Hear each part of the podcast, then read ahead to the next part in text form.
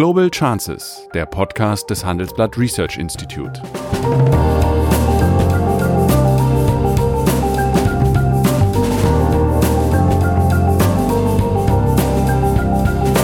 Der ehemalige Außenminister analysiert zusammen mit Professor Bert Rürup die geopolitische Lage, exklusiv für den Chefökonom, den Newsletter von Professor Rürup. Die Vereinigten Staaten von Amerika haben in der Vergangenheit solche Konflikte, waren bereit, in solche Konflikte reinzugehen. Das wird weder Donald Trump noch sein Nachfolger tun. Das heißt, eine nationale Regierung der Einheit, wenn es sie denn mal geben sollte in Libyen, wird Europa fragen. Allerdings liegt es wahrscheinlich auch daran, dass äh, der Konflikt in Libyen nun schon so lange dauert und es schon so viele Konferenzen gegeben hat, schon so oft Versprechungen gemacht wurden für Waffenstillstandsvereinbarungen und alle sind hinterher gebrochen worden. Ja, guten Morgen, meine Damen und Herren. Es ist Montagmorgen und ich begrüße Sie zum wöchentlichen Podcast mit äh, Sigmar Gabriel. Meine erste Frage, wo sitzt du gerade, Sigmar? Ich sitze heute in Doha, äh, also in Katar, äh, und nehme hier an einer Runde von Gesprächen zum Thema Nahen Osten teil. Mhm. Das passt ja eigentlich zu dem Thema, über welches ich heute mit dir reden wollte. Äh, gestern fand ja in Berlin eine Konferenz von 14 äh, ja, Staatspräsidenten und Regierungspräsidenten statt, um äh, das leidige Libyen-Problem ja noch zu sedieren. Das heißt, einen äh, Waffenstillstand der dort konfligierenden 14 Parteien sind es mittlerweile auszuloten. Und es ist wohl auch gelungen. Und das Interessante ist ja, die deutsche Presse ist voll davon. In der internationalen Presse liest man kaum etwas. Wie erklärst du dir diese Dissonanz? Eine ist natürlich so, dass das Land, das eine solche Konferenz ausrichtet, wenn so viele Staats- und Regierungschefs kommen, natürlich eine viel größere Aufmerksamkeit darauf hat als vielleicht andere Länder. Allerdings liegt es wahrscheinlich auch daran, dass äh, der Konflikt in Libyen nun schon so lange dauert und es schon so viele Konferenzen gegeben hat, schon so oft Versprechungen gemacht wurden für Waffenstillstandsvereinbarungen und alle sind hinterher gebrochen worden. Aber richtig ist natürlich auch, dass Deutschland eigentlich äh, der prädestinierte Ort dafür ist. Nämlich Deutschland war ja im Jahre 2011 auf Drängen des damaligen Außenministers Guido Westerwelle wohl das einzige Land, welches sich nicht an der militärischen Auseinandersetzung eben nach dem Sturz von Gaddafi beteiligte. Könnte das sein, dass Deutschland dafür prädestiniert ist? In jedem Fall. Wir uns damals enthalten, sind übrigens viel dafür kritisiert worden. Ja. Heute stellt sich die Situation so, dass in der Tat, da hast du recht, dadurch, dass Deutschland nicht kriegsbeteiligter ist auf keiner der Seiten und auch keine politischen, militärischen oder wirtschaftlichen Interessen dort vertritt, äh, dass das ein geeigneter Ort ist. Wir gelten als fairer Mediator und ich persönlich finde es auch ausgezeichnet, dass die Kanzlerin und die Regierung hier nach Berlin eingeladen haben. Ähm, denn äh, bislang ist das dieser riesige Konflikt, der uns ja betrifft, weil von Libyen die Flüchtlingstracks mit Menschenhandel zu finsteren, zu finsteren Zuständen über das Mittelmeer organisiert werden. Äh, bislang reden da immer nur die Autokraten drüber, die Kriegsteilnehmer. Und dass Europa, vertreten durch äh, Angela Merkel und sich auch äh, Macron, der ja auch da war, sich einschaltet und den Konflikt nicht den Autokraten überlässt, das finde ich schon mal ein richtiges, gutes Signal. Ähm, es ist in der Tat so, dass es auch das erste Mal ist, dass so viele Staats- und Regierungschefs zusammenkommen. Libyen-Konferenzen hat es schon viele gegeben, aber auf dem Niveau nicht. Und Deutschland hat die Rolle eines fairen Vermittlers. Wir haben etwas, was stärker ist als Waffen und äh, Geld, nämlich die Legitimität unserer Vorschläge. Das ist etwas, was scheinbar beeindruckt. In der Welt harter Interessen ist der Interessenlose manchmal der beste Vermittler. Glaubst du, dass dieses Agreement Wirkung zeigen wird? Ich habe äh, meine Zweifel, auf die komme ich gleich zu sprechen. Aber wie sind deine Erwartungen hinsichtlich eines Erfolges? Nicht nur einer Sedierung des Konfliktes, sondern hinsichtlich einer ja, mindestens mittelfristigen Ausräumung? Ich habe ich hab vielleicht äh, eine andere Einschätzung, weil ich nach neun Jahren Krieg, ich meine, der Zweite Weltkrieg war kürzer, als der Krieg in Libyen gedauert hat oder jetzt schon dauert, erwarte ich keine Wunder. Äh, und wenn man zum Beispiel jetzt beschließt, ein Waffenembargo, also keine neuen Waffen nach Libyen zu bringen, muss man wissen, das Schlimme ist, da gibt schon genug. Denn wenn Herr Gaddafi was angesammelt hat als damaliger Diktator, dann waren es Waffenlager. Und äh, äh also an Waffen mangelt es da nicht in dem Land. Und auch ein Waffenembargo durchzusetzen im Süden äh, Libyens ist sehr schwierig. Das ist ein unübersichtliches Stammesgebiet. Da gibt es hat weder die Regierung in Tripolis noch General Haftar hat da wirklich was zu sagen. Deswegen, glaube mir würde es schon reichen, wenn die kriegführenden Parteien sich daran halten, äh, keine zusätzlichen Waffen zu liefern und ein bisschen äh, beginnen, äh, den beiden Konfliktparteien zu signalisieren, dass sie sie nicht permanent in der Fortsetzung des Bürgerkriegs unterstützen. Das Signal kam in Berlin. Das finde ich auch gut. Und jetzt wird sehr darauf ankommen, ob die internationale Staatengemeinschaft auch Instrumente entwickelt, das zu überwachen.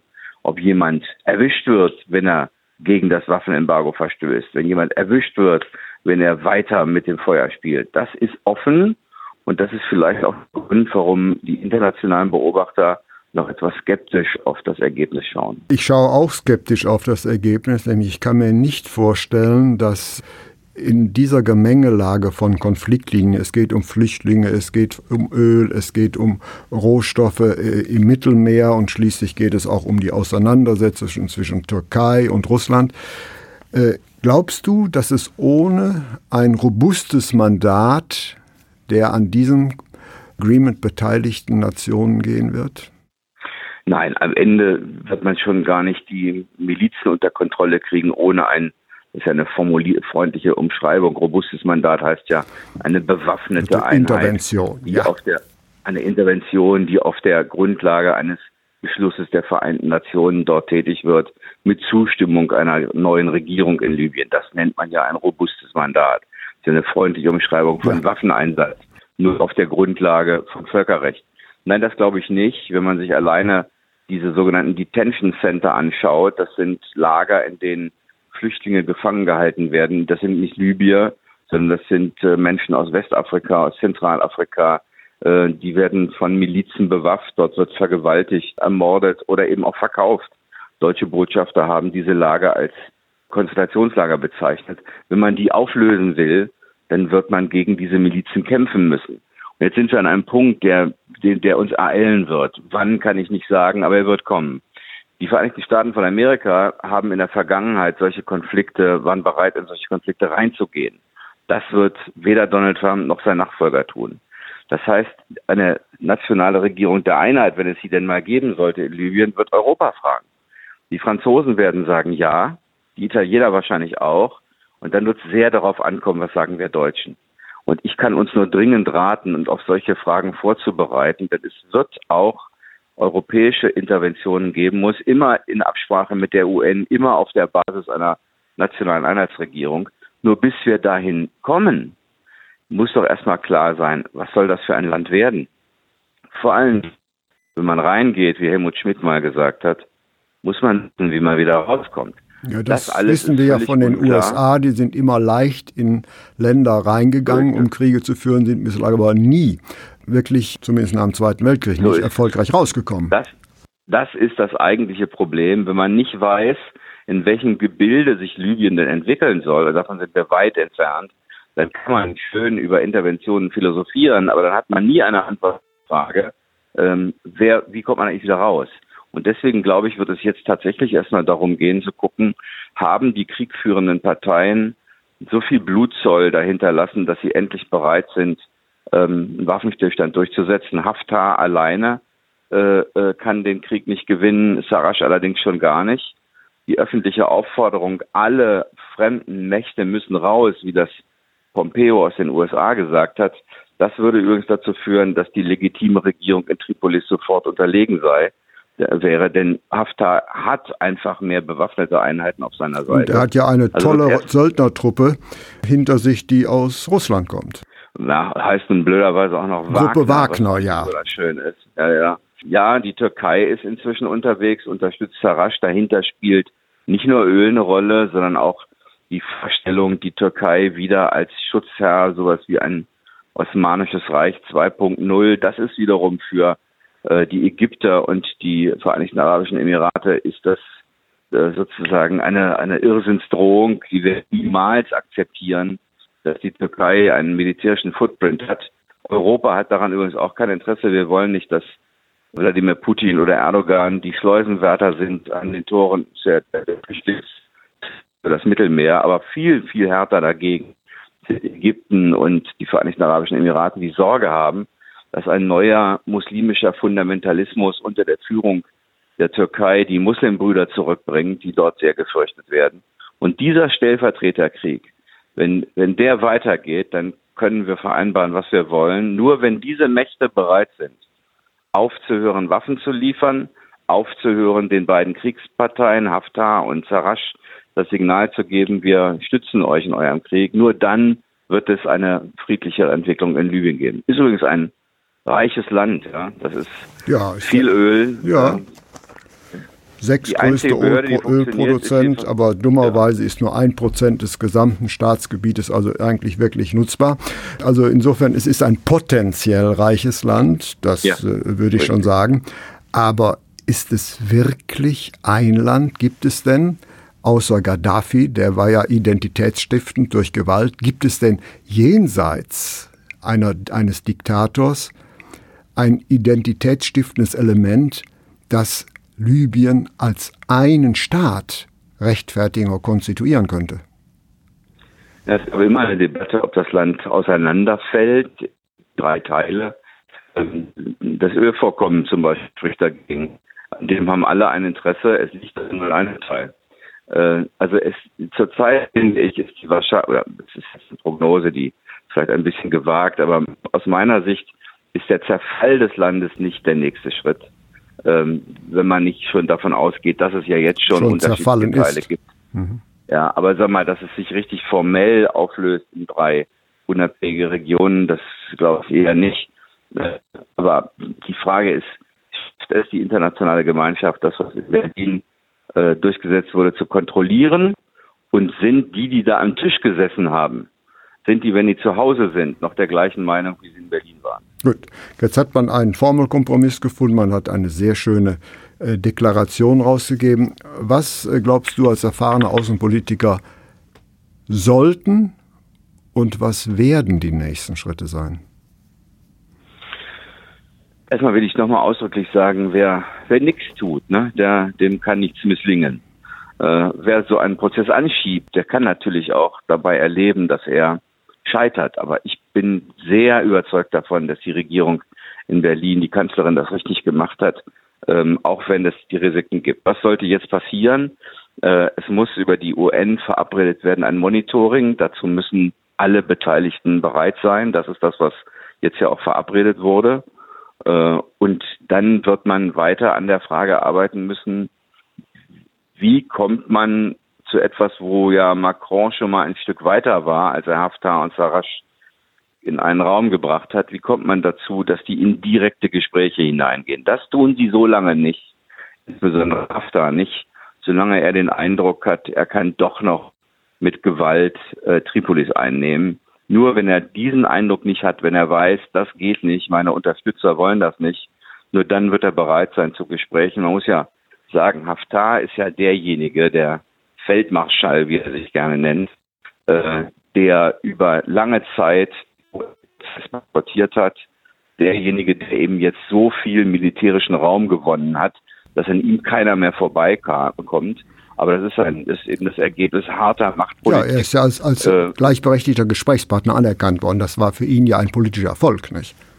So ist es. Für ihn ist es ein großer Erfolg. An ihm kann keiner mehr vorbei. Ähm, jetzt allerdings äh, muss er natürlich auch sich, muss er sozusagen in, sich in dem Prozess bewegen. Das ist der Preis, den er für die Anerkennung bezahlt. Wir werden sehen, wie weit er bereit ist zu das hängt von denen ab, die ihn finanzieren. Gut, also man hat jetzt äh, ja eine gewisse Pazifizierung temporär erreicht, aber so über die genauen weiteren Schritte und überhaupt einen Zeithorizont, bis wann dieser Konflikt denn ja, gelöst wird er wahrscheinlich nie, aber doch deutlich eingehegt ist. Hast du wohl auch keine oder doch? das traue ich mir auch nicht zu. Ich hoffe nur, äh, dass es uns gelingt, dort jedenfalls die Bedingungen zu schaffen, dass äh, diese fürchterlichen Läger aufgelöst werden, die Menschen da nicht äh, unter üblen Bedingungen leben müssen. Ich habe eines dieser Lager mal besucht und das war ein Lager unter staatlicher Kontrolle. Das heißt, das war noch sogenannten besseren, ein besseren Lager, eines der mhm. besseren. Und die Verhältnisse waren schon so, dass sie schrecklich waren. Als ich da kam, wurde mir dann hinterher erzählt, dass vorher 300, 400 Leute entlassen wurden, damit es nicht ganz so schrecklich aussieht. Aber es war immer noch schlimm genug. Und wenn man weiß, dass die Bedingungen in den Detention Center unter diesen Milizen noch viel schlimmer sind, dann kann man sich die Grausamkeiten ungefähr vorstellen, die da täglich ablaufen. Äh, können wir festhalten, in dieser Frage ja, ist noch nicht viel erreicht worden, aber es ist zumindest verhindert worden, dass das Morden äh, weitergeht. Das ist schon etwas. Ich will noch ganz schnell einen zweiten Punkt ansprechen, weil der auch am Sonntag stattgefunden hat, die Eröffnung des Impeachmentsverfahrens gegen Donald Trump. Wird er dadurch nicht möglicherweise gestärkt und ich glaube, er wird sogar dieses Impeachment-Verfahren offensiv in Davos ansprechen. Na, jedenfalls haben seine Anwälte inzwischen Druck ausgeübt haben auf den ukrainischen Präsidenten gegen seinen, gegen die Familie seines Gegenkandidaten der Demokraten Joe Biden zu ermitteln und hat sozusagen Militärhilfe und Waffenhilfe in Aussicht gestellt, wenn sie das tun oder daran geknüpft. Das ist der Vorwurf. Seine Anwälte reagieren darauf gar nicht und sagen, die Demokraten machen einen Anschlag auf die amerikanische Verfassung. Sie wollen einen demokratisch gewählten Präsidenten äh, mit unlauteren Mitteln zum Amt drängen. Ich würde sehr gerne mit dir weiter diskutieren, aber bei uns ist die Tonqualität so schlecht, dass ich dich kaum verstehe. Ich habe mir noch ein paar Fragen aufgeschoben. Das heißt also, das Thema Trump wird uns äh, weiter begleiten, aber leider muss ich nicht, weil mir nichts mehr einfiel, sondern schlicht aus technischen Gründen, wir verstehen dich nicht, äh, mich herzlich bei dir bedanken und ich wünsche dir bei deiner Konferenz mit dem Emir viel Erfolg. Vielleicht können wir da in der nächsten Woche darüber reden. Herzlichen Dank und alles Gute. Bis bald. Vielen Dank, bis bald. Das war Global Chances mit Sigmar Gabriel, der Podcast des Handelsblatt Research Institute. Der Handelsblatt Expertencall ist Ihr heißer Draht in die Handelsblatt-Redaktion. 30 Minuten lang erhalten Sie kompakte Informationen aus erster Hand und können Ihre Fragen stellen. Diskutieren Sie am 30. Januar mit Professor Dr. Bert Rürup und Sigmar Gabriel. Das Thema lautet Die Zukunft des Wirtschaftsstandorts Deutschland. Alle Informationen für die Anmeldung finden Sie in den Show Notes.